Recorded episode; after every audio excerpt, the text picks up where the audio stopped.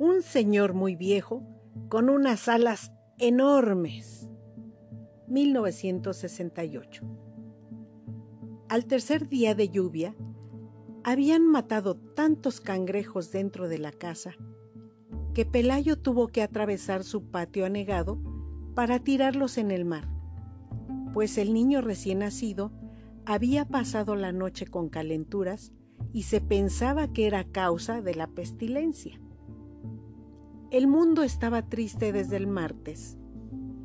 El cielo y el mar eran una misma cosa de ceniza, y las arenas de la playa, que en marzo fulguraban como polvo de lumbre, se habían convertido en un caldo de lodo y mariscos podridos. La luz era tan mansa al mediodía que cuando Pelayo regresaba a la casa después de haber tirado los cangrejos, le costó trabajo ver qué era lo que se movía y se quejaba en el fondo del patio.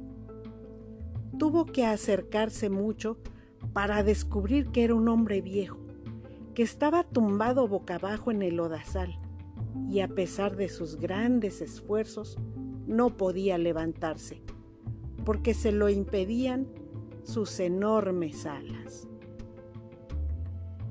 Gabriel García Márquez.